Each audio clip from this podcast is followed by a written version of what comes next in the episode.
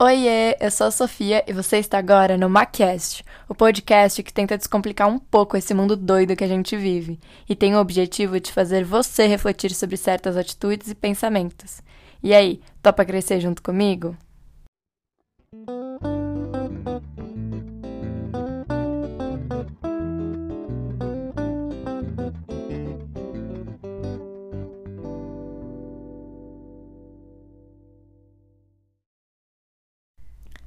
Quando eu era menor, eu lembro que eu sempre pensava sobre o momento certo que aconteceu um boom na minha vida. Eu ficava sempre aguardando o momento exato para falar alguma coisa, para ter uma certa atitude, enfim, para qualquer reação da minha vida, na verdade. Eu ficava simplesmente refém do tempo, do aguarde. E eu não sabia exatamente o que, que eu estava aguardando, eu simplesmente aguardava e tinha esperança de que algum sinal de vida ia falar: olha, aqui é o caminho certo, siga.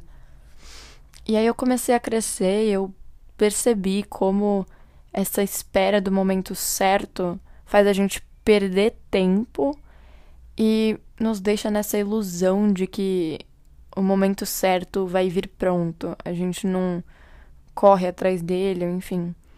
Porque na real é muito mais fácil a gente só aguardar essa chegada do momento ideal, da ação ideal, onde todas as peças vão se encaixar, a minha vida vai resolver.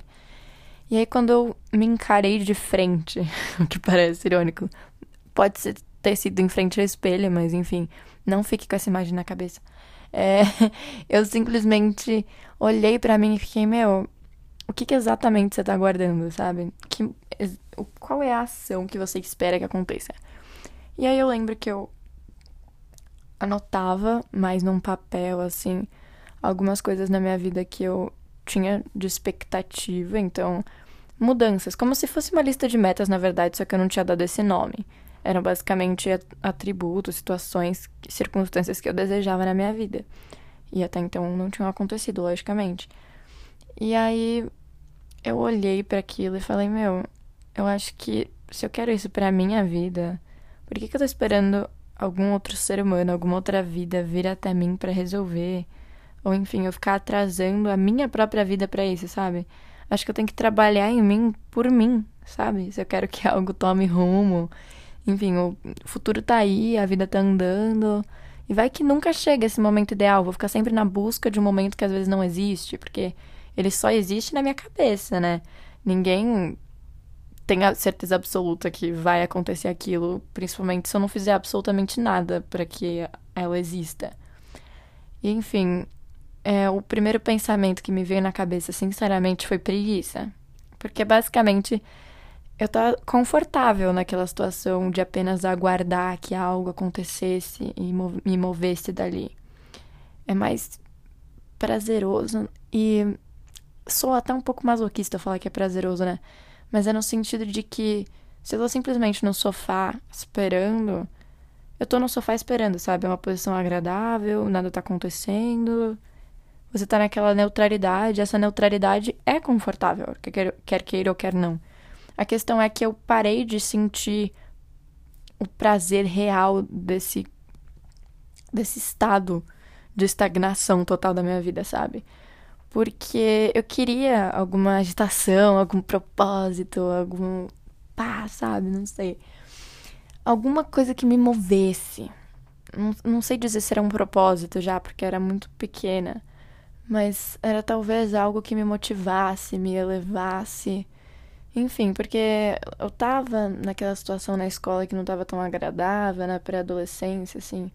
O início geralmente é bem foda, então eu tava bem sem graça, com preguiça, como eu disse. E aí que eu falei, caraca, meu, tô esperando o que acontecer que eu não tô compreendendo. E o momento que eu saquei a ideia de que a vida na verdade era minha que ninguém ia, sei lá, uma fada madrinha ia vir e ajustar tudo pra mim, eu fiquei, tá, o que, que eu faço agora pra ir pra frente, botar alguma coisa em jogo, e talvez ver esse resu esses resultados que eu quero para minha vida, porque eu quero eles e de verdade para valer. E aí eu Fui anotando, como eu disse, né, num caderno algumas coisas que eu queria. Eu sempre amei fazer lista, de verdade. Eu não sei, cara. Eu simplesmente anotava qualquer respiro, assim. Às vezes eu nem tinha tarefa de casa direito, porque eu era muito pequena, né? Tipo assim, tinha duas lições de casa. E eu gostava de fazer uma lista com as lições. Aí eu quebrava as lições em pedaços menores para poder só ter mais espaço, mais tópicos no papel.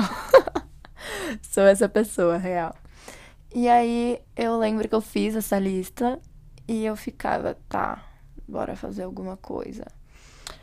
Então eu fui percebendo como tudo que eu agia era reflexo do meu exterior. Então o meu interior, na verdade, era o meu exterior. Se eu não tava de fato botando uma ação para jogo, não tinha como o exterior acontecer, sabe? Porque nem na minha cabeça eu tinha topado aquele desafio de mudar, sabe? Eu não tinha é, virado a alavanca da minha cabeça de que aquilo era uma mudança, que eu tinha que fazer tal coisa para alcançá-la, ou enfim. Eu só tava com um desejo lá parado tinha na minha, lá na minha, no conforto do sofá, como eu falei. E você sair do conforto do sofá é incômodo mesmo. É difícil achar alguém que esteja disposto a encarar esse desafio mesmo. Porque as pessoas acham que é fácil, sabe? Que, porque se a gente ficar só no sofá falando, ah, porque quando eu tiver aquilo, ou ah, quando eu tiver X idade, eu estar assim, assim, assado na minha vida, que vai estar ótimo. Mas aí você não tá fazendo absolutamente nada para que esse futuro seja possível, ou enfim, você só tá jogando ele no universo e não fazendo nada, sabe? E uma coisa que recentemente, né, mudando dando um certo paralelo na no storytelling aqui, eu conversei com o meu tio uma vez numa chamada aqui durante a quarentena mesmo. E a gente conversou sobre, meu, como é louco como quando a gente toma ação sobre algo que a gente deseja na nossa vida, né? Sobre alguma meta, algum objetivo, como as oportunidades, as possibilidades acontecem e parece até que de forma mágica, sabe? E a conclusão assim que a gente tirou foi simplesmente que essas entre aspas mágicas estavam acontecendo na nossa vida simplesmente porque a gente estava alinhado com o propósito que a gente tinha. Então, no caso dele, que é a música, ele estava estudando, né, fazendo os ensaios e tal. E quando ele estava no meio do ensaio, ligava alguém perguntando: Ah, você topa fazer um show dia X e tal? E aí eu mesma, quando eu estava praticando, escrevendo uns textos, fazendo não sei o que, alguém me ligava, falava: Meu, bora fazer projeto X, tu topa vir comigo em tal lugar? sabe? As coisas vão fluindo. Porque eu, não, eu já fui mais ceticista no sentido de muito ciência, ciência, razão, sabe? E de um tempo pra cá eu fiquei bem menos. Eu topei mais entrar nessa parte espiritualista, assim, sem uma religião necessariamente, mas me jogar mesmo para esse mundo porque eu senti que era o momento, sabe? Eu simplesmente fui tocada a agir para isso e eu simplesmente nadei e fui. E tô muito melhor por isso, sabe? Eu cresci absurdamente por conta dessa minha posição, dessa minha postura, né, de topar entrar nesse mundo aí, que é um outro mundo de verdade. E aí eu reparei como faz total sentido se a gente olhar toda essa situação que eu falei agora de uma outra forma, um pouco mais, como eu disse, espiritualista, não tão cética que é de que quando a gente simplesmente tem um desejo, ele é poderoso por si só. É muito importante que a gente tenha esse desejo. Porém, se a gente não toma alguma atitude perante esse desejo, ele simplesmente vai ser um desejo, sabe? E aí, para você de fato manifestar coisa X na sua vida, você precisa primeiro, se alinhar com os seus sentimentos a essa a esse sonho que você tem, a essa meta. Então, por exemplo, para ficar mais fácil, se eu quero muito trabalhar na TV. Então, quais sentimentos eu vou ter quando eu estiver lá? Vamos supor que eu já estivesse trabalhando na TV. Quais sentimentos viriam a mim? Eu estaria quão feliz? Eu estaria quão confiante de mim mesma para falar daquela maneira? Eu estaria quão, sabe, X emoção. E aí você pega essas emoções que você estaria nesse momento onde o seu sonho já é alcançado e você traz para o presente, que é o que você tem agora. E aí você aplica esses sentimentos e emoções pro hoje. Porque que acontece? Da linha de raciocínio espiritualista que eu peguei, assim, super ok se você não acreditar, mas no meu caso, só prova viva de que funciona, é assim, você se alinha com o universo naquele de uma tal vibração que vai ficar sobrando um espaço, sabe, para ser preenchido, que é de fato eu tá trabalhando na televisão, por exemplo. Só que aí o universo vai perceber que esse espaço tá em branco e ele vai preencher, entendeu? Porque não existe espaço vazio no universo, entendeu? É basicamente nisso que eu acredito. E aí que tá a importância da gente ir atrás de fato. E quando a gente está trabalhando em cima desses objetivos, vem mais daquele objetivo e melhor ainda, às vezes você nem imagina.